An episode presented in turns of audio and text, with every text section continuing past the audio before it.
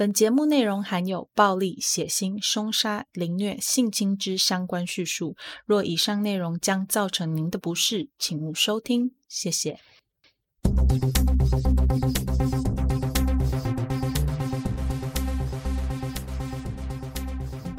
Hello，各位亲爱的听众，大家好，欢迎回到 Them 他们的故事，我是 Molly。大家不好意思，让你们久等了。上周有点忙，不过不是因为多了那集万圣节 SP 的原因哦，是因为我的主管去放假了，所以我等于要承接一下他的工作，大概有三个礼拜的时间。但上周刚好又遇到我们部门的商品销售的高峰期，周间变得有点忙。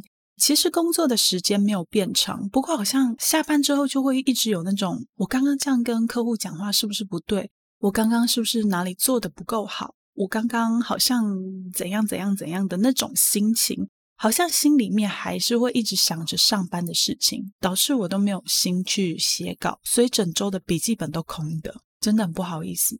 也谢谢大家这几天的等待。好，那我们就先来念留言吧。这次的留言是截取十月二十四号到十一月一号的留言。那我们先从 IG 开始。第一个留言是十月二十七日的留言，是来自英国伦敦的阿康。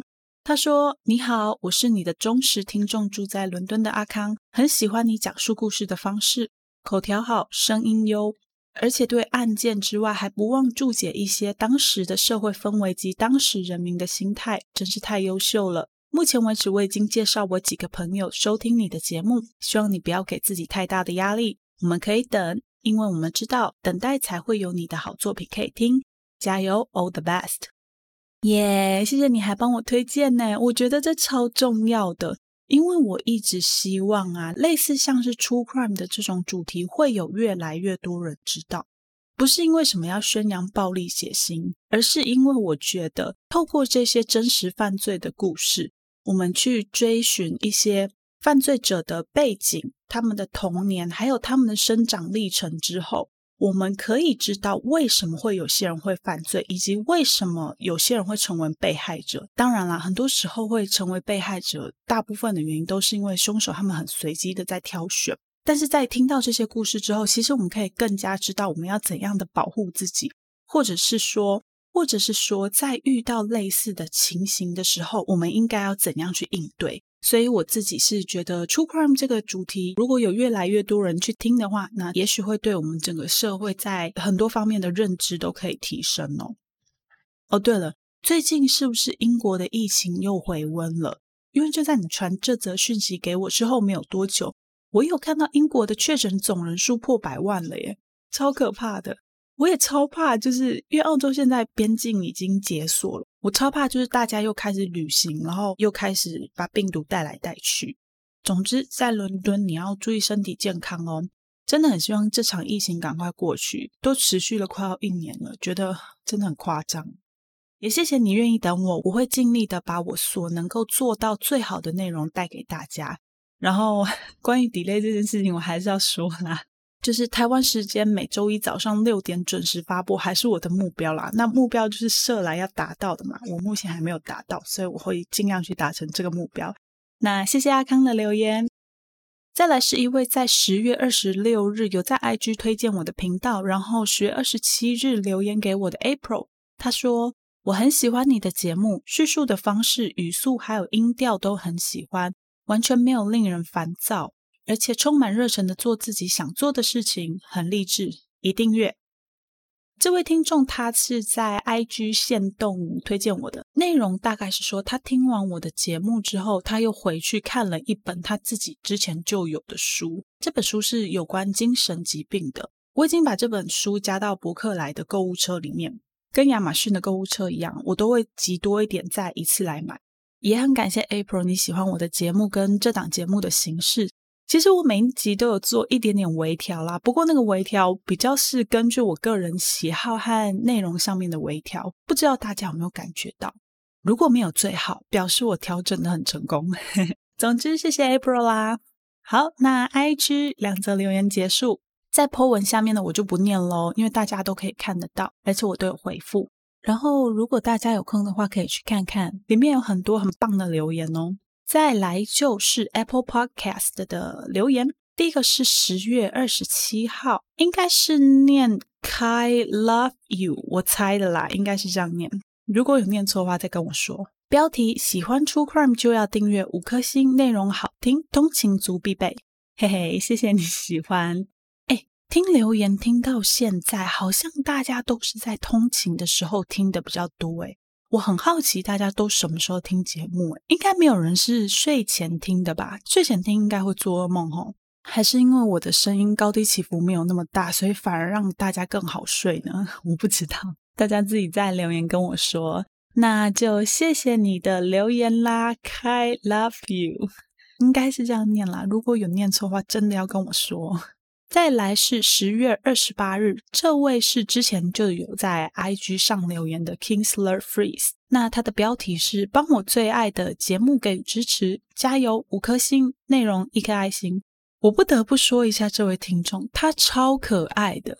他之前就有在 IG 的某篇贴文下面帮我留言说。我预购了 iPhone 十二，等我拿到第一件事情就是要来 Apple Podcast 帮你按五颗星加评论，但我现在还没拿到，等我等我。我虽然没有看到他的人，可是我在阅读他的留言的时候，我就可以感受到他的那种兴奋跟急切的感觉。我不知道大家有没有感觉到？看到这则留言就知道你已经拿到 iPhone 十二喽。我有记得你是骑车上班，那如果边骑边听的话，要注意就是骑车的安全哦。也谢谢你的留言。接下来是十月二十九日的 Amity 菜，应该是这样念吧？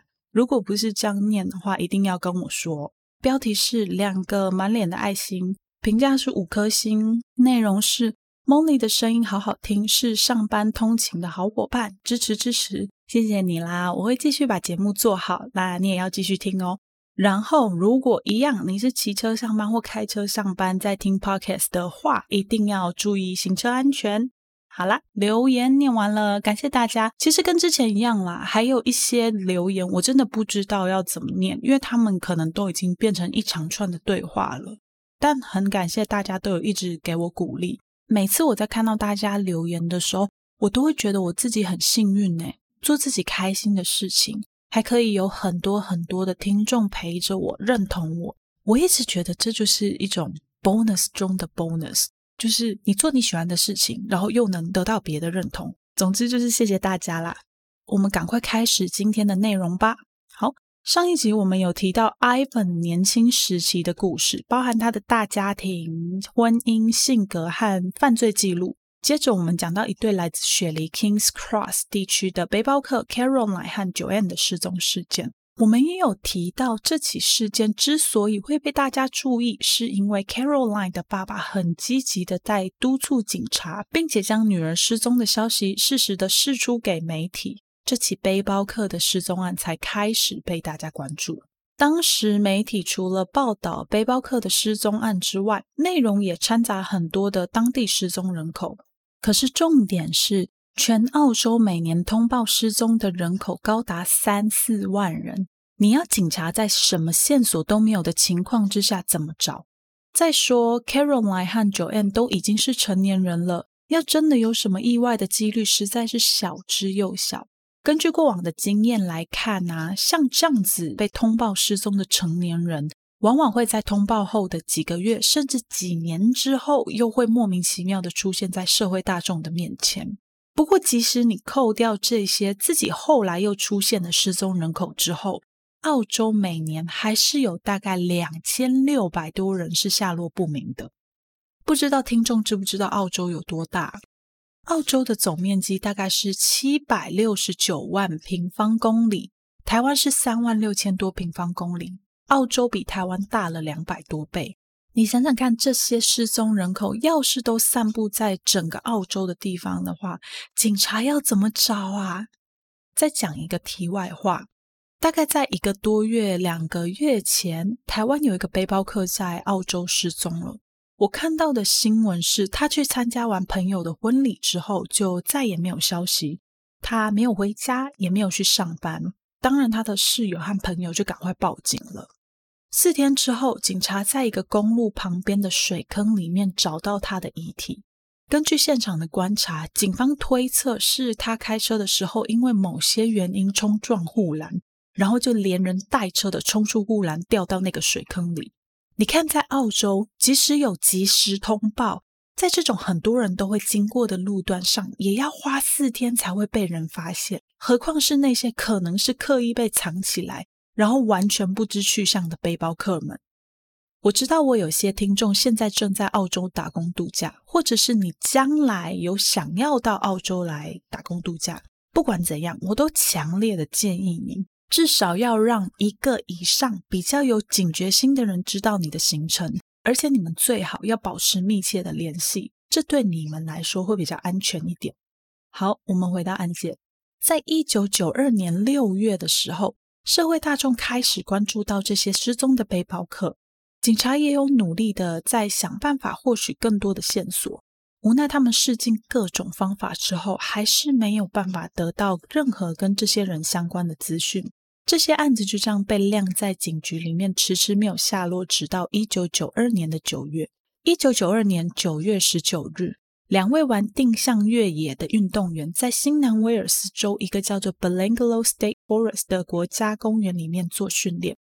这个叫做 Belanglo State Forest 的国家公园，它是一个人造的国家公园，里面的松树林几乎都是人工种植上去的，只有在国家公园的外围保留了一点点的原木林。公园里面的公共设施包含露营区、停车场、徒步步道、游客中心等等，是一个休闲功能很健全的国家公园，也是一个蛮多人会去的国家公园。就把它想象成是大型的阳明山国家公园，但是地形是平坦的。我们后面就会把这个国家公园简称 Belanglo。一九九二年九月十九日的时候，这两位玩定向越野的运动员拿着他们的地图和方向罗盘，在 Belanglo 里面做训练。我不知道台湾有没有定向越野的运动员，但简单的来说，这项运动就是参赛者只能拿着罗盘、地图或是其他主办单位有允许使用的辅助道具，从一个点走到另外一个点，先到达地点的人就获胜。赛程可以从几个小时到几天，在这当中，参赛者要想办法自己活下去。听起来蛮好玩的，感觉很像在探险。好，回来。这两位运动员进到 Belanglo 里做训练，在走到某一段路的时候，他们就闻到空气中有股腐烂的气味，而且这股气味随着他们的前进也变得更加浓重。当时他们没有想太多，因为这种味道在澳洲的森林或者是公路旁边实在太常见了。野生动物多嘛，难免会有一些死掉的动物，有这种味道也是很正常的事情。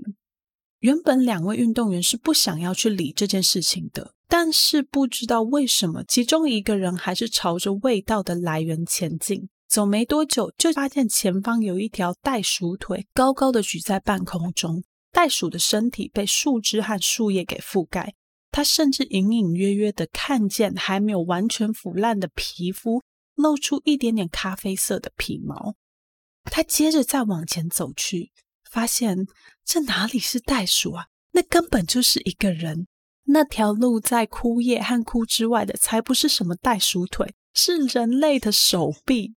那一小小片看起来像是袋鼠皮的部位，正是人类的头发。看到这个景象，两位运动员吓了一大跳，连忙报警。一九九二年九月十九日这一天，运动员在 Belanglo 国家公园里面找到了第一具尸体。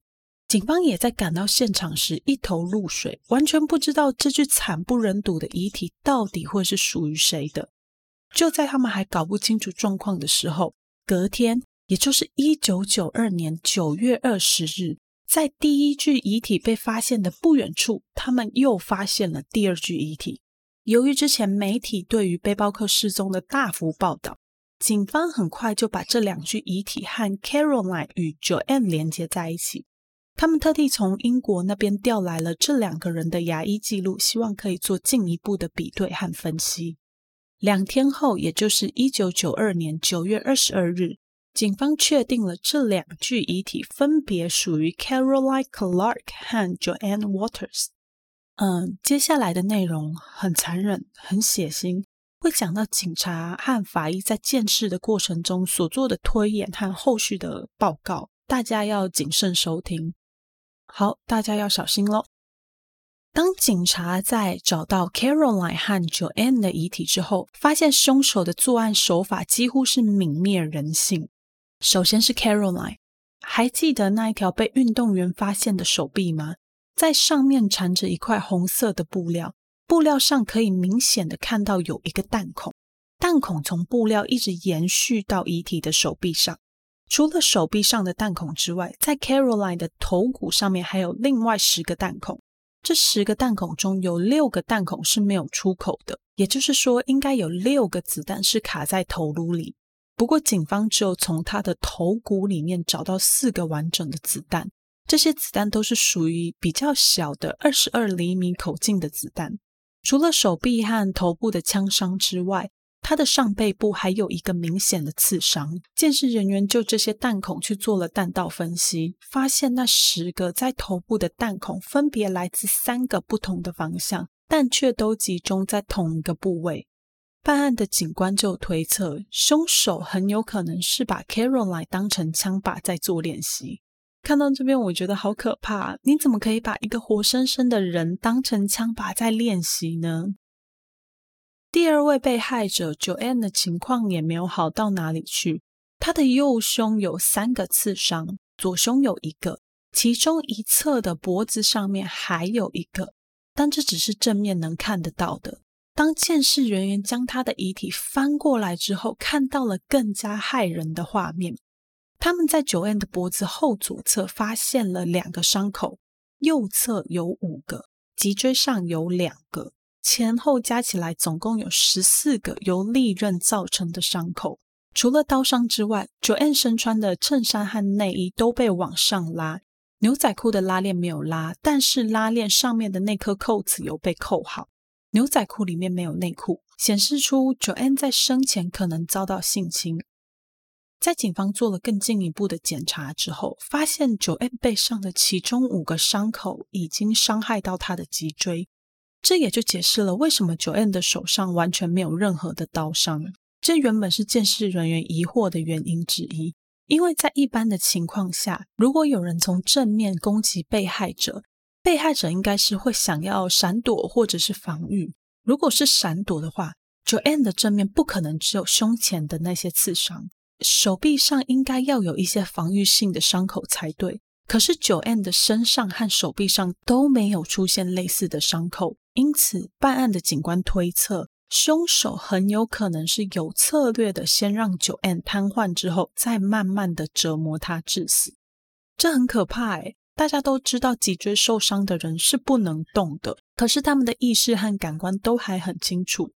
也就是说九燕在生前很有可能有一段时间是眼睁睁的看着凶手去折磨 Caroline，或者是眼睁睁的看着凶手对她的身体做了很多伤害。这个伤害可能包含性侵害，而且他可以清楚的感受到那些痛苦，但却因为失去了行动能力，什么也不能做。他不能逃跑，也不能反抗，就这样在极大的恐惧、绝望及无助中死去。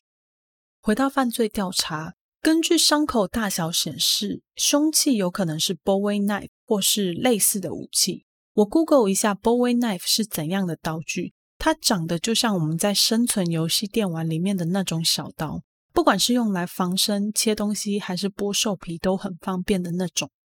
或是它有另外一个很古典的名字，叫做大马士革短刀，有在打电动的人一定知道。我会把类似的刀具照片放在 IG，大家有空可以去看看。在遗体被发现之后，Joanne 的爸爸 Ray 就说了下面这段话：“Whoever did this thing, I wouldn't call them sick, because sick people can be cured to an extent. These are evil-minded people, and like dogs with rabies, there is only one way. They have got to be put down and destroyed.” There was got to be some system whereby we destroy those people for their evil genes。我粗略的把这段话翻译成中文，意思就是说，做这件事情的人并不是生病了，因为生病的人可以被医治。这些是打从心里邪恶的人，就像有狂犬病的狗一样，只有一个办法能够解决：这世界上一定要存在某种可以杀死他们的制度。我们绝对有必要摧毁这些邪恶的基因。从这段发言，我们就可以听得出来，Joanne 的爸爸对于凶手可以说是憎恨到了极点。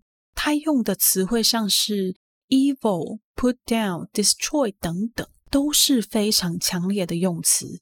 即便只是阅读这些文字啊，我都可以清楚地感受到他那颗想要制裁凶手的心。两具遗体现尸之后，警方请来了知名的精神科专家 Rod Milton 来帮忙分析这起案件。后面我们会尊称这位 Rod Milton 为 Dr. Milton。Dr. Milton 对此案凶手做了一些整理，包含犯案动机。当警方问到关于犯案动机的时候，Milton 他静静的回答说：“Pleasure，意思就是好玩。”没错，从现场及遗体的情况来看，Milton 认为凶手作案不是为了钱，不是为了性，也不是为了要报复这个社会，而是很纯粹的因为自己的嗜好。除了犯案动机之外，Milton 也做了一些凶手的侧写。他认为凶手很可能有以下几个特征：一，他对于该区域很熟悉，可能是附近的住户或是在这个区域工作的人；二，可能是住在市区的外围或是半郊区的地方；三，可能从事半专业形态的工作。半专业就是指那些只要经过训练就可以做好的工作，不需要专业的背景或是学士。举例来说，像推销员、服务生、卡车司机、保全等等，都是属于这类型的工作。四，他的感情生活不稳定，或是他并不满意现在的这段关系。五，有同性恋或是双性恋史。六，最后一个，年龄大概在三十岁左右。虽然做了犯罪特写，可是符合这样子条件的人很多，所以警方还是没有办法有一个确切的目标。就在这两具遗体被找到之后，除了警察继续努力办案之外，媒体当然也没有闲着。他们开始将这起案件连接到另外四个失踪的背包客身上。这四位被点名的背包客分别为一九八七年六月通报失踪的二十二岁日本背包客 Naoko Onda。他在被通报失踪的时候是一九八七年六月。他的护照、身份证件和个人用品全部都还留在雪梨的宿舍里。再来是一九九一年一月二十日断联的二十岁德国背包客 Simon Schmidl。当时 Simon 他在雪梨的朋友家，准备要搭便车南下到墨尔本去找远从德国来的妈妈，两个人约好要一起在墨尔本观光。但是 Simon 在应该要出现在墨尔本机场的那一天，他没有出现。他的妈妈很紧张，就赶快报警了。但是他当下想，他可能错过了班机。那两个人又没有联系的方式，那个年代没有手机嘛。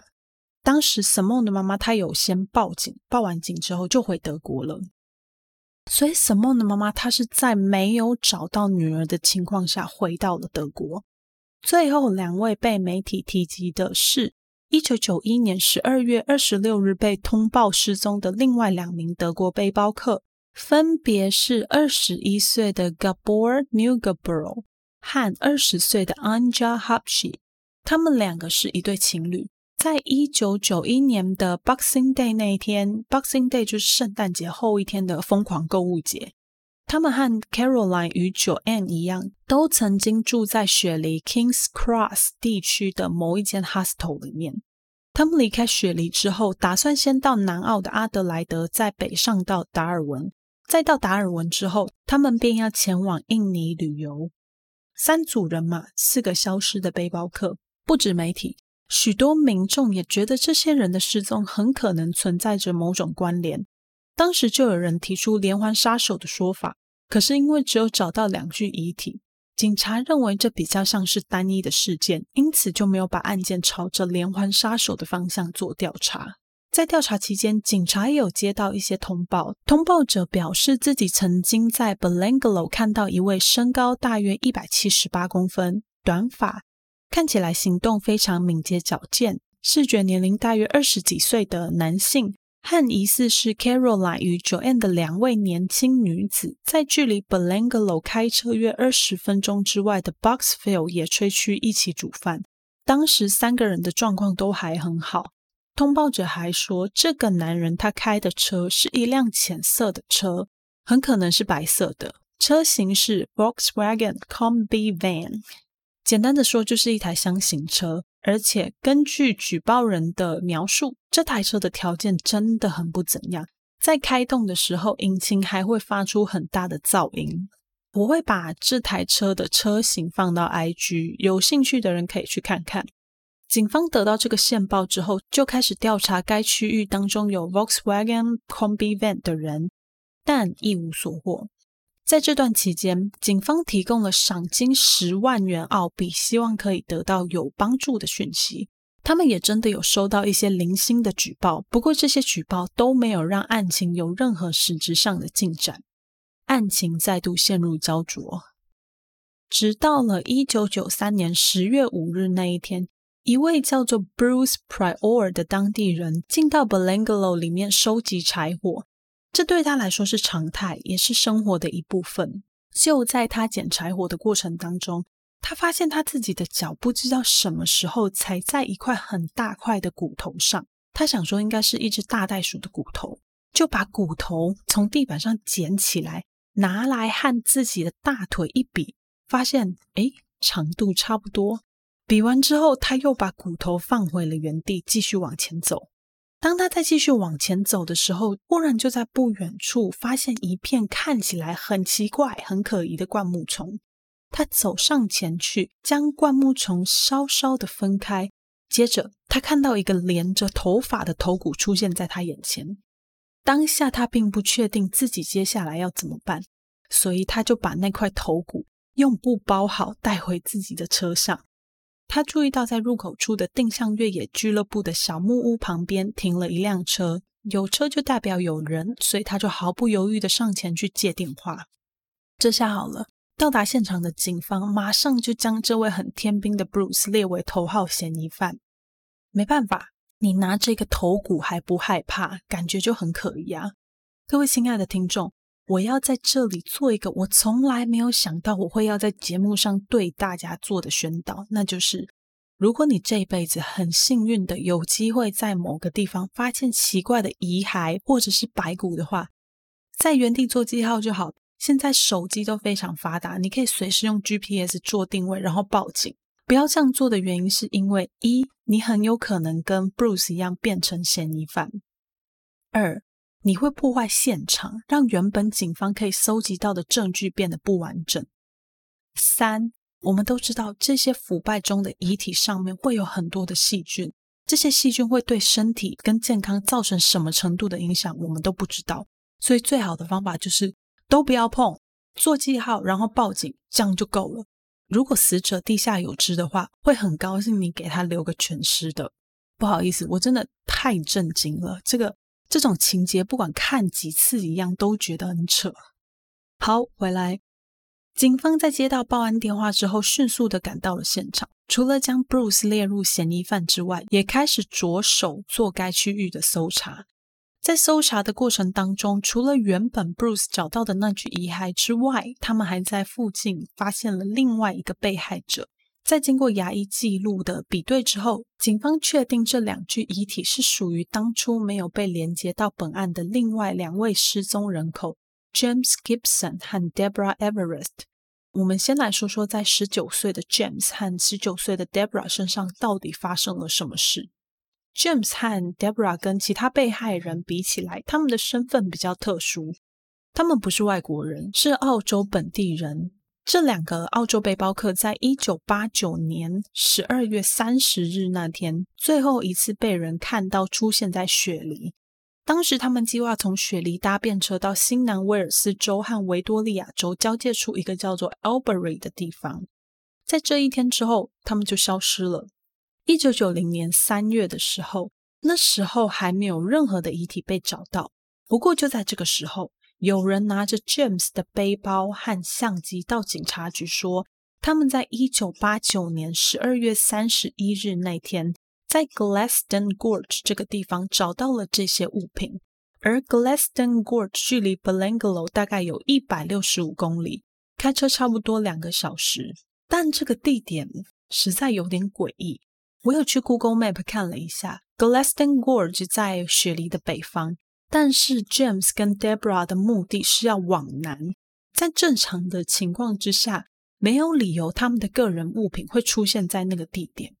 所以不知道凶手是在遇见他们之后，先把他们载到 Glaston Gorge 后丢弃他们的物品，再到 b e l a n g a l o 将他们杀害，还是凶手在 b e l a n g a l o 伤害了他们之后，再把他们的个人物品丢到 Glaston Gorge 里面？我自己的推论是比较倾向前者啦，因为十二月三十日两个人离开雪梨之后，到十二月三十一日这中间，顶多就一天的时间。除非凶手的手脚很利落，不然在一天之内要虐杀两个人，再把他们的物品丢掉，抛弃物品的时候还没有被任何人发现，这听起来蛮难的。不过我的想法不是没有瑕疵啦，还是有很多的瑕疵在里面。我觉得那个瑕疵会是来自于，你想想看，如果嫌犯只有一个人。那他要怎样保证自己在丢了别人的东西之后，还有办法让人家乖乖的跟他一起待在车子里长达两个小时呢？是有共犯吗？好，我们来讲讲遗体的部分。James 和 Deborah 的遗体被发现的时候，几乎只剩下白骨，但是还是留有一些没有完全腐烂的皮肉组织。警方将这些搜集到的遗骸送到检验室里面做化验。James 的胸口至少有三个刺伤，一个是在胸腔，另外两个分布在左胸和右胸。他的脊椎上面也有刀伤，这些刀伤和九 N 脊椎上的刀伤一样，都严重到足以瘫痪被害者，使他们没有办法行动。Debra 的遗体状况更糟糕，她的头骨上有几个刀伤，但都不是致命伤，致命伤是来自于他生前不断的被人殴打。这一点从破碎的头骨上面可以推论得出来。此外，Debra 的脊椎骨上有和 James 一样的伤口，显示凶手蓄意要让被害者在往生前就失去行动能力，跟 James 一样。他的衣着跟 Joanne 一样，上半身的衣服被往上拉，下半身的衣服是拉链没有被拉起来，判定有被性侵害的可能性。除了两具遗骸之外，警方也有回到案发现场继续做搜查。他们在案发现场找到了一件女性内衣、一条女性的绑腿裤等等的物品。我们把焦点拉回到警察这边，为什么当时警方没有将 James 和 Deborah 的失踪与本案相连接呢？警方当时的想法是这样子的：James 和 Deborah 都是澳洲人，他们在被通报的时间点比较早，是在一九九零年的时候。警方觉得他们不像其他被通报的日本背包客或是德国背包客一样会有语言沟通上的障碍，再加上警方认为哦，他们是当地人，所以对于自己国家里面的人和文化会比这些外地人来的要敏感，机警度要比较高，而且他们对该地区肯定有一定程度上面的了解，所以警方就认为。James 和 Deborah 的情形跟 Caroline 和 Joanne 以及其他被通报失踪的背包客是完全不一样的状况。加上 James 的东西是在距离 Belanglo 有点远的地方找到的，怎么想都不会是在 Belanglo 里遇害的。不过后来证实了，事实并不是这样子的。在这两具遗体被发现之后啊，当时的警察真的是被社会大众骂爆了。除了刚刚前面讲的都是警方在判断上的失误之外，接下来的失误就不只是判断失误这样的简单了。撇除刚刚所说的判断失误的问题之外，当民众一听到 James 和 Deborah 遗体被发现的地点距离 Caroline 和 John 的遗体大约只有一公里的时候，大家就开始责怪当初警方在侦办 Caroline 和 John 的案件时，根本没有认真在做调查。距离那么近，怎么会没有找到呢？两天之后，十月七日，他们也成立了调查小组，专门在调查这两起案件，并且对 Belanglo 公园做了大规模的搜查。接着，那些被藏匿在这座森林里的被害者便一个一个的出现了。刚刚有说到，两位澳洲人 James 和 Deborah 的遗体是在十月五日找到的。在那之后，时间来到了一九九三年十一月一日，他们找到二十岁的德国背包客 Simon Schmidl。在一开始的时候，他们还不知道这位死者就是 Simon Schmidl，一样是透过比对来自德国的牙医记录之后，才确认死者的身份。讲到 Simon，我不得不说一下，德国不知道是不是办案比较谨慎的关系，办案速度真的很慢。当时 Simon 的遗体在澳洲已经确认身份，并且运回到德国安葬了。但德国警察却在死者被埋葬后的两个星期才确认死者身份。在 Simon 的遗体被发现之后，过了几天，一九九三年十一月四号，他们找到了二十一岁的德国背包客 Gabor Neugebauer 和二十岁的德国背包客 Anja Habschi。他们的遗体距离 Simon Schmidl 大约一公里。其中 Anja Habschi 的头不见了，而且这颗头到了后来也没有出现在任何人的眼前过。截至目前为止，警方已经在 Belanglo 国家公园里面找到了七具遗体，七个人都是从雪梨出发的背包客，每一个发现遗体的地点都是案发现场，都有找到二十二厘米的子弹或是子弹盒。被害人身上的枪伤类似，刀伤也类似。再来，他们在生前都向朋友或者是熟人表示他们要搭便车，很多很多类似的地方。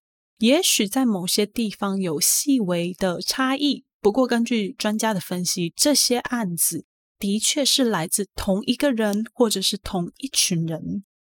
也是在这个时候，大家开始用“背包客杀手”来作为这一连串的案件凶手的昵称。在一九九三年十一月五日这一天，因为一直找不到凶手，也没有任何相关的资料，所以警方决定将奖金从十万加到五十万。五十万，在我住的这个区域里面，可以买两间房子免房贷了耶。两天后，十一月七日，《Sydney Newspaper》雪梨报，他们又自发性的加码了二十万的赏金，所以赏金已经来到七十万澳币的奖金了。这七十万澳币的奖金要给能提供有价值的线索的举报人。七十万在现在，在我住的这个乡下地区，大概可以买三间房子。这是现在哦，如果把这个时间推回到三十年前。这个金额所代表的价值可能远远超出三间房子的价值。想到这里，住在那里的人全疯了，大家开始毛起来打检举电话。只要身边的丈夫、男朋友、爸爸或是自己的兄弟曾经在行为举止上有不得体的记录，就会马上被举报到那个专线。就这样，当天仅仅只有当天一天的时间。警方接到了大约一万通的举报电话，当然，警方也不笨，他们也知道这些通报的资讯很有可能高达百分之九十九都是没有用的讯息。但是，就在这将近一万通的举报电话里面，有几个通报引起了警方的兴趣。第一通电话是来自一个女孩，她表示自己和另外一位女性友人在一九七七年的时候，曾经在 Camden Bridge 要搭便车，没有多久。他们就上了一个叫 Bill 的男人的车，Bill 把他们两个人载到一个荒凉处，打算在那边强暴他们。不过这两个女孩很厉害，他们打倒了 Bill，然后逃跑了。这件事情在发生的当下，他们并没有报警，直到了一九九三年这个时候，他们听到了有关于这些背包客的失踪之后，他们才决定要报警。第二通有效的通报更有趣了，这个人他来自英国的伯明翰。事情是这样子的：一九九零年一月二十日那天，来自英国的背包客 Paul Onions 在 Liverpool 的公路旁边等车，希望可以顺利的找到愿意让他搭便车的人。等了一阵子之后，就有一台车停在他面前。司机问他说：“要搭便车吗破回答：“Yes。”接着他就把自己的行李全部都放到后座，人跳上了前座，坐在司机的旁边。司机的名字叫 Bill，他对 Paul 有好多好多的问题。他好奇 Paul 从哪里来，什么时候要回国，在这里有没有认识的人，有没有人知道他接下来行程等等等之类的。听起来都是一些背包客很常被问到的问题。Bill 当时的态度也非常的友善，同时他也在两个人对话的过程当中详尽的介绍了自己。Bill 告诉 Paul 说，他来自一个南斯拉夫的移民家庭，住在 Liverpool 附近，讲了他的职业，也提到他跟老婆已经离婚了这一类比较私人的话题，交代得清清楚楚，没有一点遗漏。一开始，Bill 的行为举止就跟 Paul 之前认识的那些澳洲人一样，没有什么太大的区别。但是就在启程大约一个小时之后，Bill 的态度开始出现了异常，他的情绪开始变得很激动，讲了一些很不得体、有关种族主义的故事。慢慢的，他开始一句话也不说了。不知道过了多久，Bill 将车停在路边，并跟 Paul 说：“我去后车厢拿一些录音带。”我们可以听一些音乐，然后便准备下车。这时候，Paul 就发现，在驾驶座与副驾驶座之间的地板上，已经有一些装满录音带的托盘了。难道这些录音带还不够听吗？当下他没有提出自己的疑虑，只是在 Bill 下车的时候跟着他一起下了车。这时候，Bill 忽然对他大声喊道：“回到车里。”根据 Paul 的描述，我是说。当时 Bill 的声音里充满着权威和威胁。Paul 因为不想要得罪他，所以就乖乖的回到车里。在两个人都回到车子里之后，Bill 从驾驶座下方拿出了一把左轮手枪，枪口指着 Paul 说：“这是抢劫。”说完，他又从驾驶座附近拿出了一团绳子。这下 Paul 觉得不妙，他的身体没有任何动作，可是心里是想要反抗的。也许是 Bill 看出了 Paul 心里的想法，他扣下扳机，子弹没有射在 Paul 身上，却将副驾驶的玻璃打破了一个洞。Paul 很镇定，当他准备假装听 Bill 的话，系上安全带的时候，趁着对方不注意的一个小空档，打开了门，开始直接往前狂奔。而且 Paul 很聪明哦，他知道 Bill 有枪，所以跑直线会很危险。所以在跑的时候，他还刻意的呈现不规则型的 Z 字跑法，以免自己被子弹击中。他的推论也没有错，因为他后来的确听到了枪的声音。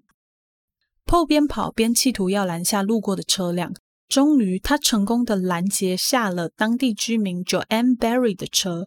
这个 Joanne 跟前面讲的被害者不是同一个人，那为了避免搞混，我们就叫他 Barry。Barry 当时因为害怕自己撞上 Paul，所以才把车停下来。没想到 Paul 也很直接的就跑进了车里，锁上了门，开始大喊 “Go Go Go”。Barry 一开始还不理他，一直要他下车。可是看着后面另外一个看起来更可怕的人，手里握着枪，他还是踩下了油门。Barry 警告 Paul 说：“你别轻举妄动，乖乖的坐在座位上面，不要伤害我的家人和孩子。”接着，Paul 就将发生在自己身上的事情告诉了 Barry。Barry 当下跟 Paul 说：“你要去报警。”于是就载着 Paul 到警察局里备案。几年后，Paul 得知在他当年遭遇袭击的地点附近发现了背包客的遗体。这件发生在一九九零年的往事立刻浮现在他的脑海里。他害怕，但他没有迟疑，立刻拨下了通报的电话。警察一开始还半信半疑。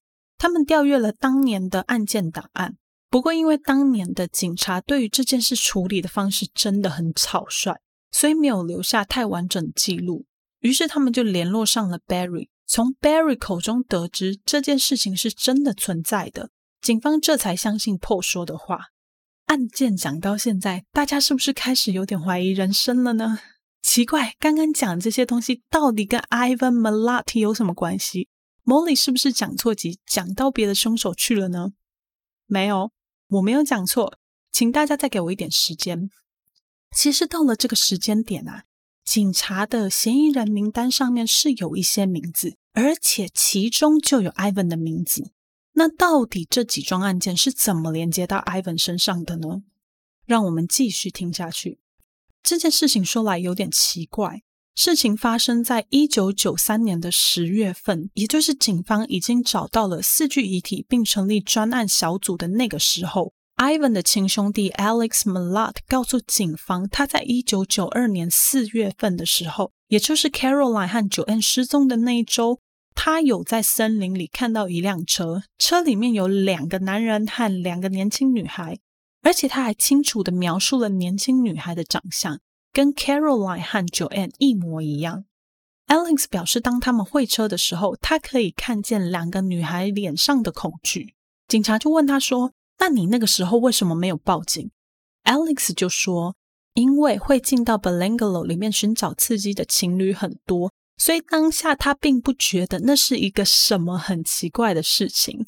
当然，也很有可能是因为这两个男人挟持了这两个女孩，准备要把他们带到森林里强暴之类的。这真的没什么。”警察一听到就傻眼了，说：“你觉得两个女孩被强暴没什么？我觉得我们应该要好好聊聊这件事情。”就这样，Alex 就因为这样的言论被警察扣押了。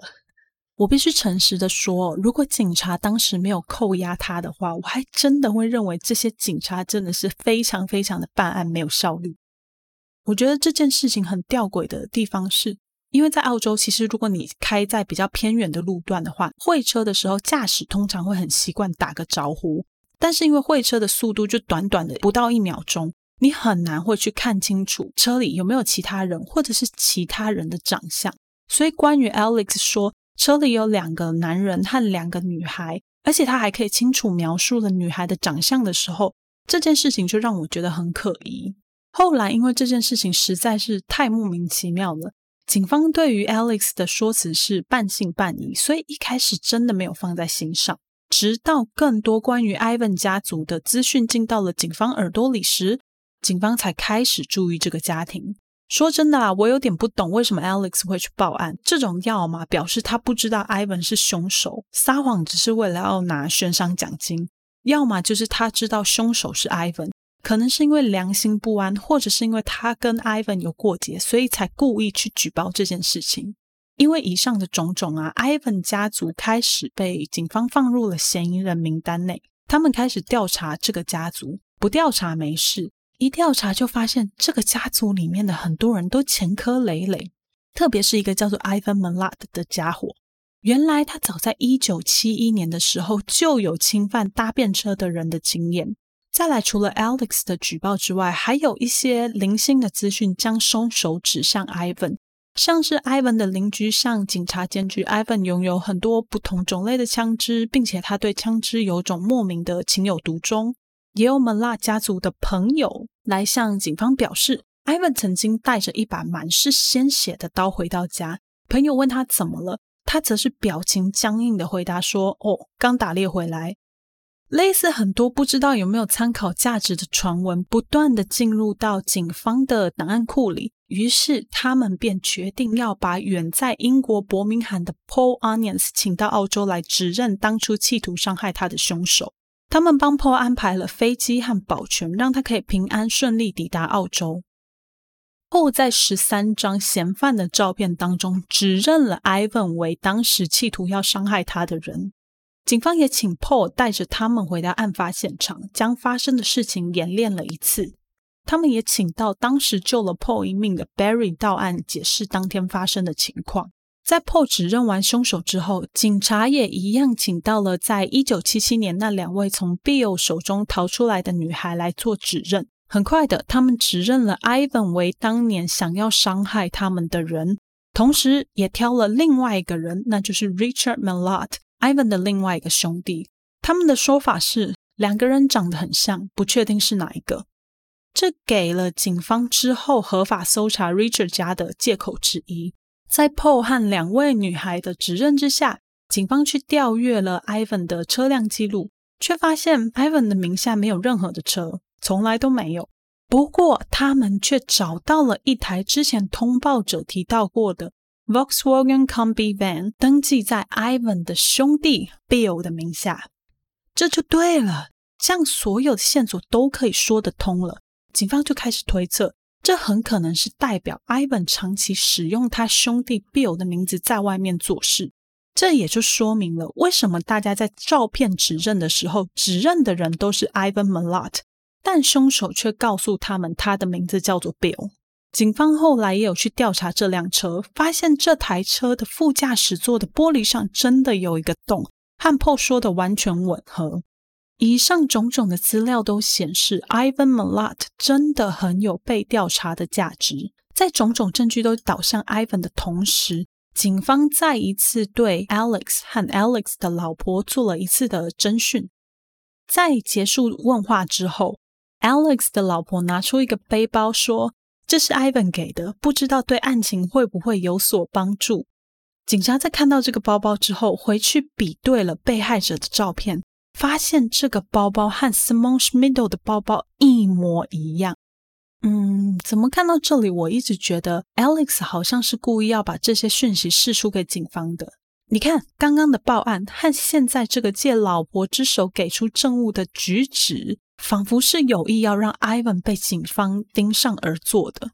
是不是因为我太邪恶了才会这样想？他们其实原本只是很自信说 Ivan 没有犯案，所以才这样做的。好，我不知道。除了 Ivan 的家人之外，警察也有去找 Ivan 的前妻 Karen。从 Karen 的口中得知，他曾经被 Ivan 强暴、殴打，并且证实了 Ivan 对于枪支有说不出的热爱。也告诉警方，当年他会离开 Ivan 的其中一个原因，也是因为 Ivan 对枪支的狂热到了他觉得自己会有生命危险的地步，所以才决定带着孩子离开。于是，警方就根据以上的证据。并用发生在 Paul 身上的强暴罪去逮捕 Ivan，然后再从这一点为借口对 Ivan 的住家做大规模的搜索，看看能不能找到更多相关的证据。事后了也证明警方的策略是对的。在一九九四年五月二十二日的时候，警方出动了大批的警力，静悄悄地来到了 Ivan 位在 Eagleville 的家。当时的 Ivan 并没有马上应门，他拖了大概半个小时左右，才跟当时的女朋友一起出来见警方。根据他女友后来的口供指出，当时 Ivan 一听到警察来了，就把自己锁在仓库里面，不让任何人进去。因为当时的 Ivan 正在忙着藏匿证据，他藏武器，也藏那些来自背包客的个人物品。这些个人物品包含衣物、背包、水瓶、睡袋。帐篷、野炊用具等等，我想这部分有在接触真实犯罪案件的人就会知道，像这种连环杀手，他们几乎都会在每次行动之后，从被害人身上拿走一样东西，当做是自己的战利品。Ivan 也不例外。除了这些战利品之外，警方也找到了一些可能是犯罪工具的东西，例如枪支、绳子、Bowie 小刀等等。后来，因为 Ivan 的关系，其他兄弟姐妹和他妈妈的家都被警察搜查了一遍，也在这些兄弟姐妹的家里找到被害者的物品。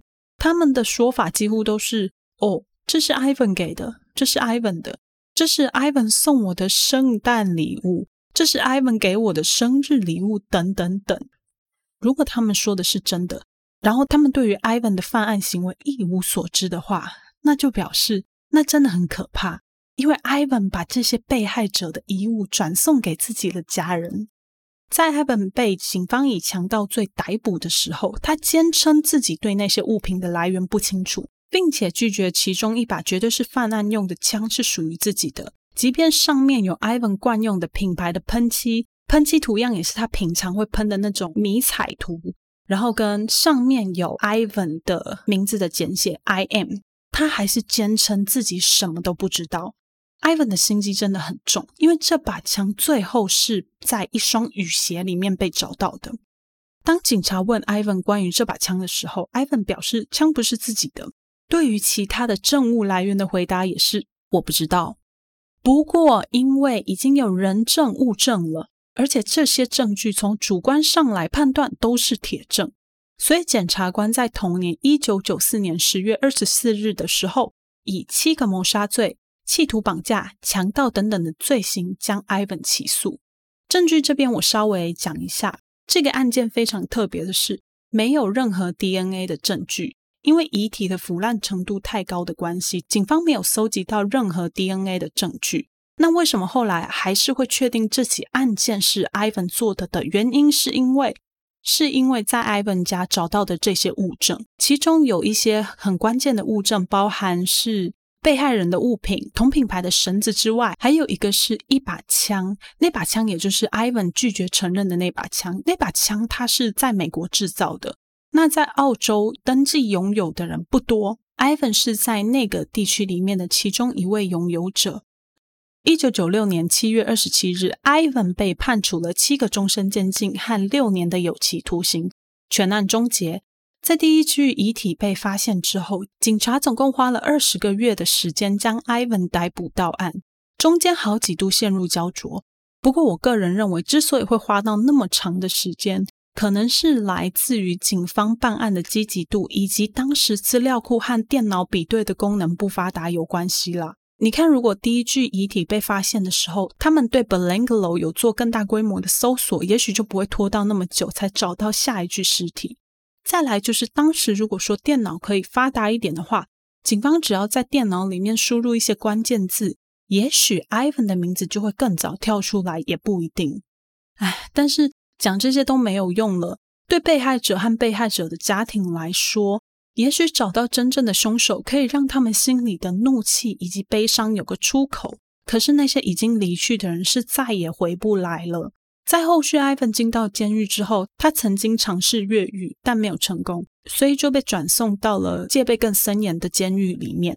他也曾经因为监狱里的生活条件不好，想要 PS4 之类的问题，用吞刀片的方式来引起狱方的注意。在二零零四年的时候，他有向高等法院申请特别上诉，但申请失败。当时他非常非常的不满。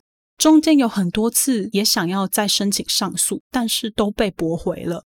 也是因为这样子，他在二零零九年一月的时候，使用他们吃饭的那种塑胶餐刀切断了自己的小指头，想要装在信封里寄给法院。不过这招也没有用，因为狱方发现之后，只是将他送到急诊室里面，希望医生可以帮他接回那根小指头。不过，就在医生宣布他的手已经接不回去的消息之后，于同一天，他再度被送回到监狱里。塑胶餐刀，诶，真的很难想象是怎样的人才会用塑胶餐刀把自己的手指切掉，那要怎么办到啊？好可怕哦！之后，时间到了二零一九年十月二十七日，高龄七十四岁的 Ivan Milat 因为食道癌和胃癌在澳洲的 Long Bay Prison 去世。说真的，看到 Ivan 的下场，我觉得很不公平。被害者清一色都是十几、二十岁出头的年轻人，他们带着对这个世界的好奇来到澳洲，打算要探索这个世界的一部分，却没有想到遇到 Ivan mila 这个丧心病狂的恶魔。他们都在年纪非常轻的时候就失去了自己的生命，但是伤害他们的那个 Ivan mila 却可以活到七十四岁。话说回来啦，我不相信死在 Ivan 手下的只有那七个人而已。在前面有提到的日本背包客，直到今天都还没有被找到遗体。不只是这位日本背包客，在 Ivan 监禁的期间，警方也有怀疑过其他在该地区失踪的背包客是不是跟他有关。当时新南威尔斯警察 David Elliot 要求 Ivan 在死前要做最后一件光荣的事情，原句是。Do one last honorable thing on his deathbed。一九九三年，也就是遗体被找到的那一年，新南威尔斯州凶杀案侦探对澳洲每个州和地区的被谋杀和失踪的年轻人进行了全国性的调查。经过筛选之后，名单上面有五十八个人，有高度的可能性都和 Ivan Milat 有关。这些都是那位侦探就着我们前面提到的几个被害人的死法、遗体状态、使用武器等等的线索去做筛选的，所以可信度很高。我就来跟大家分享几个人。第一位是一九七一年二月失踪的 Karen Rowland，当时他要去接他姐姐，两个人一起去参加一个 party。不过在他到达的时候，他姐姐临时决定要搭未婚夫的车。所以他们就两台车一前一后的前往坎培拉一个 hotel，但后来他的姐姐表示，在那天之后，他就再也没有看见过 Karen。在当天更晚的时候，Karen 的车在小镇外围的地区被发现了。后来在一连串的背包客事件发生之后，有人向警察通报说，Ivan 在那件失踪案报道之后的隔天。有向他的同事吹嘘说，他杀死了一个人，并且将遗体埋在灌木丛里。三个月后，在坎培拉附近的 Fairburn Pine Plantation 的道路旁边，发现了 Karen 的遗体。他被发现躺在地上，双臂高举在头上，衣服被脱了下来。他的头附近还有一个啤酒瓶。二十年之后，警察将这一个犯罪现场的照片和 b e l e n g a l o 森林里的犯案现场进行了比较，发现相似度极高。不过，Ivan 本人并不承认这起案件。警察也没有办法从当年留下来的档案之中找到任何可以直接和 Ivan 连上关系的线索，所以至今他的案件还没有被解决。接着是十九岁的 Robin Hoynville Barcham 和十八岁的 Anita Cunningham，这两个人是实习护士外加室友。他们在一九七二年六月从墨尔本出发，打算搭便车到昆士兰。后来有人在距离 Townsville 西方八十公里处的一座桥下发现 Robin 的遗体。补充一下，Townsville 是一个在昆士兰北边的农业大镇，再往北就是有名的观光景点凯恩斯。根据当年的报告显示，Robin 曾被点二二口径的步枪击中头部，而且这把枪和 Ivan Milat 用来射击其他人的枪是一模一样的。Robin 腰部以下的衣物全被脱去，是全裸的，而 Nita 则是从来都没有被人找到。第三组人马，十八岁的 Gabriel Johnkey 和十六岁的 Michelle Riley，她们是一对闺蜜，在一九七二年十月的时候，从布里斯本搭便车到黄金海岸。就在他们被通报失踪后的一个礼拜，Gabriel 被发现沉尸在贯穿澳洲东岸的太平洋公路的悬崖底部。又过了几天，Michelle 的遗体在附近的树丛被发现，身上被覆盖着树枝和树叶。她没有穿内裤，洋装被人往上拉。这个现场听起来有没有很熟悉？记不记得第二具被发现的遗体 Joanne 也是这样子？大家听完之后会不会跟我的第一反应一样，觉得拜托，这警察也太牵拖了？这些案子都不是在 Belanglo 的案子。警方怎么会去诬赖 Ivan 呢？该不会只是因为想要消耗一些在档案库里面的冷案，才把这些案子拿出来讲的吧？等等，大家稍安勿躁，让我们来回顾一下一九七一年和一九七二年的时候，Ivan 人在哪里？上一集我们有讲到，当年 Ivan 为了要逃避在一九八九年犯下的强奸案，曾经假装自杀。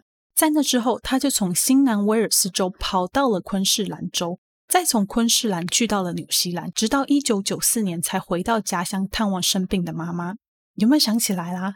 如果我们从这个时间去看的话，Ivan 在这些地方犯下的案件可能性的确就大很多了。接着时间来到了一九七八年。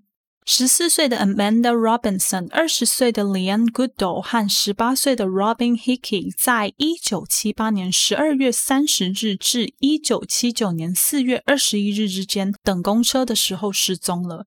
他们是住在新南威尔斯中部一个叫做 East Lakes District 的地方。他们都是在晚上失踪的。这三个女孩互不相识，但是他们的失踪模式几乎一模一样。李燕最后一次是出现在 Newcastle Star Hotel，Robin 则是在和朋友聚会完之后，朋友看着他走到太平洋公路上。Amanda 最后被人看到也是走在太平洋公路上。当时警方就有把 Ivan 列入嫌犯名单，因为 Ivan 在那个期间就是在案发地区当道路施工的工人，而这些女孩失踪的时候，他就住在附近的饭店里。Ivan 对这几起事件矢口否认。甚至还在审讯的时候反问警察说：“是怎样的父母会让一个只有十四岁的女孩大半夜在街上游荡呢？”后面还有很多很多，我就不一一细讲了。这些人遗体被找到的形态都很类似，使用的武器也一样。最重要的是，案发当时，Ivan 不是在附近逃亡，就是在附近工作，行迹相当的可疑。不过，因为他坚持这些事件跟他无关，也拒绝讲述所有案件的细节。导致这些案件成为了冷案，而且很有可能再也没有办法被侦破。除了 Ivan Milat 本人满手鲜血之外，Milat 家族中还出现了另外一位杀人犯。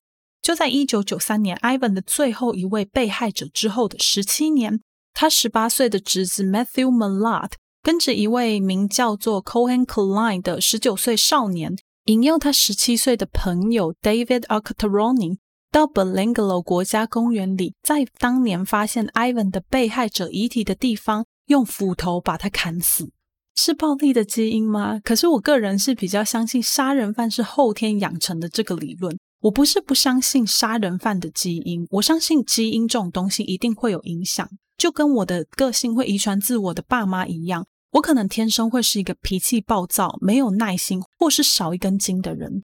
但是这些问题透过后天的教育都是都是可以被修正的。也许不能到完美，可是是可以改善到能够被社会大众包容的程度的。如果一个人天性善良、脾气好，透过后天的影响，他也有可能变成一个十恶不赦的坏人。不知道大家有没有看过《血钻石》这部电影？没有看过的人可以去看，我蛮喜欢这部电影的。我这边讲一下，但不爆雷。我觉得电影里面男配角的儿子应该就是属于这种天性善良、脾气好。但是因为后续的影响，让他变成了一个坏人的例子。